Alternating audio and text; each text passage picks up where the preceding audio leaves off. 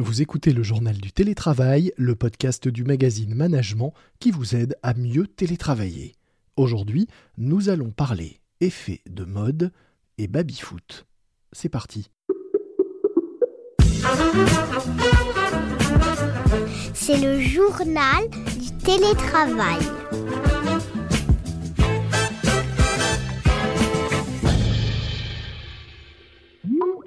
Les salariés en télétravail sont plus efficaces, moins fatigués et au final plus épanouis. C'est en tout cas le cas chez Mega International, éditeur de logiciels et société de conseil spécialisée dans l'architecture informatique des entreprises, qui a réalisé un sondage auprès de ses collaborateurs sur le télétravail. Pour en parler, j'accueille aujourd'hui Karima Chauvalon, DRH de Mega. Bonjour. Bonjour. Bienvenue dans notre euh, podcast. Alors, je le disais, vous avez réalisé ce sondage l'été dernier auprès de vos collaborateurs. Est-ce que vous pouvez, bah, en quelques mots, nous dire euh, ce qui en ressort? En fait, Mega est précurseur en matière de télétravail. hein. Oui, ça fait plus de 15 ans que vous êtes euh, en télétravail. Voilà, on travaille de façon un petit peu éclatée depuis longtemps, ce qui fait que bon, on n'a pas été surpris par la crise sanitaire. Ça nous a fait juste basculer euh, en un télétravail quasi généralisé.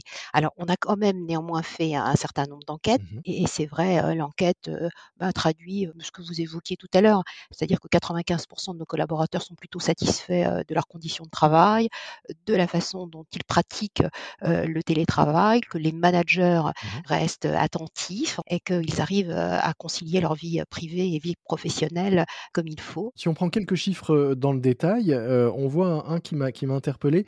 70% se disent plus efficaces en télétravail. C'est quelque Ouais. chose qu'on a beaucoup entendu par Ouais. ailleurs, qui est peut-être moins spécifique. En revanche, euh, chiffre, euh, ou en tout cas euh, question originale, 47% de vos collaborateurs déclarent qu'ils ne sont pas plus fatigués en télétravail qu'au bureau, et 37% sont même moins fatigués lorsqu'ils télétravaillent. Comment vous expliquez cela? C'est essentiellement dû, selon vous, à l'économie du temps de, trajet? Essentiellement. Le transport fait que les gens ont l'impression qu'ils sont moins fatigués en fin de journée, même si leur productivité, pour certains, est plus importante qu'habituellement. Autre chiffre très intéressant, 95 75% de vos collaborateurs disent qu'ils ont gardé des contacts très réguliers avec leurs collègues et leur équipe. On le sait, c'est un des problèmes euh, du, télétravail, ce sentiment euh, d'isolement que peuvent avoir euh, certains, cette impression de perdre le lien. Alors vous, visiblement, c'est pas du tout le cas. 95% ont des contacts très réguliers. Quel, est votre secret sur ce sujet? D'abord, il y a le fait qu'on pratique le télétravail depuis longtemps, donc on n'a pas été surpris que nos managers sont formés au management à distance et qu'on a mis, on a renforcé en tout cas nous, notre communication interne et veillé à ce que euh, le lien dans les équipes se poursuive. Il y a des rituels, il y a un certain nombre de, de petits exercices en fait qui se pratiquent euh, euh, chez nous déjà depuis quelque temps et pendant la crise en particulier. Quels sont les, les rituels ou les petits exercices dont vous parliez qui ont bien fonctionné? Est-ce que vous pouvez nous en, nous en partager quelques-uns? Déjà, on a formalisé un certain nombre de guides, le guide du manager, le guide du collaborateur. Dans tous ces documents écrits, on a mis l'accent sur euh, la façon dont on devait communiquer avec les équipes. Mhm. Donc, on a euh, ce qu'on appelle le guide du personnel en remote, donc l'organisation, un peu plus d'écrits, des réunions un peu de façon régulière, intensifier euh, la communication autour de la déconnexion, les outils, le management, Mhm. et puis aussi euh, des petites choses un petit peu qui, qui sont plus un, un peu plus fun en fait, hein, euh, euh, sur les petits rituels, les coffee breaks, euh, des apéros, euh, des sujets un petit peu à thème, partager euh, des choses qui sont à côté du travail mais qui intéressent un peu tout le monde.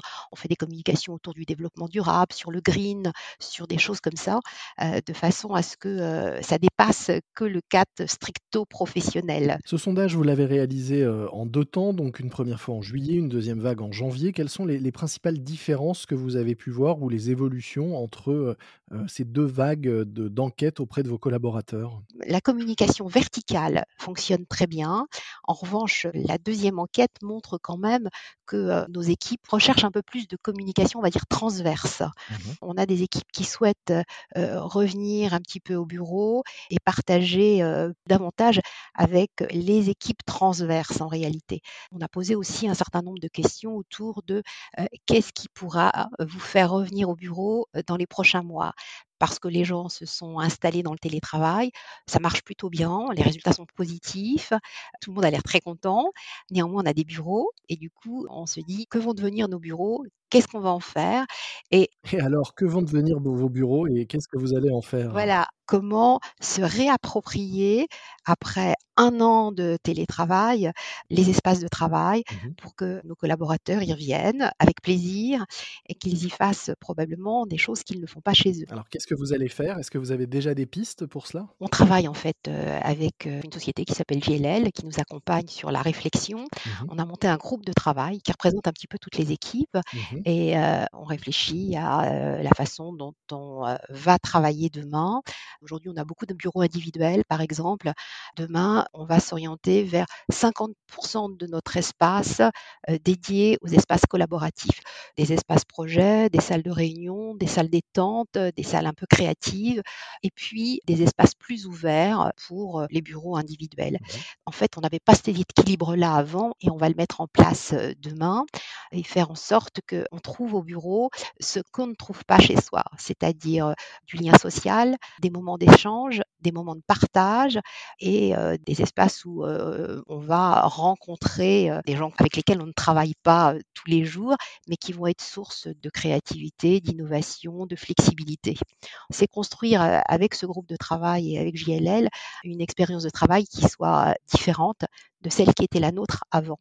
Parce que le travail hybride, hein, clairement, ça c'est une réalité, heu, aujourd'hui et le télétravail massif, c'était pas juste, heu, une mode, une tendance, mais une réalité.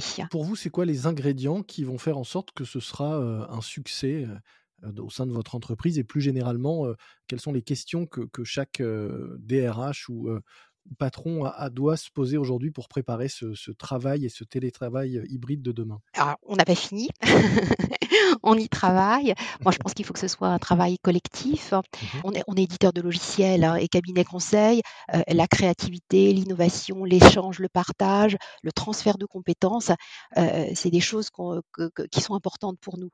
Donc, il faut réinventer il faut réinventer nos espaces de travail pour que tout ça dure et perdure. Il faut que tout ça se mette en place, mais de façon concertée, collective, avec, des échanges partout, en fait, hein. Et à l'inverse, qu'est-ce qu'il ne faut pas faire? Avec quel type de pratique on est sûr d'aller dans le mur demain? Oh bah, je ne sais pas, j'espère qu'on se trompe pas, non, non, je pense qu'il faut pas que ce soit une réflexion verticale. Il Mmh faut pas considérer que les les modes de fonctionnement d'avant vont refonctionner demain. Vous dites aussi que ce qui compte, c'est de donner des perspectives à long terme quand on parle notamment d'engagement, de bien-être au travail, d'efficacité. Est-ce que en ce moment, alors qu'on ne sait pas forcément de quoi demain sera fait, c'est pas un petit peu compliqué d'essayer de donner des perspectives à long terme? Comment vous faites pour malgré tout y arriver? Bon, je pense qu'il faut toujours avoir des projets, heu, un petit peu nouveaux, heu, ne pas avoir de projet, ce serait ce serait faire de l'attentisme et puis, heu, que ce soit voué à l'échec.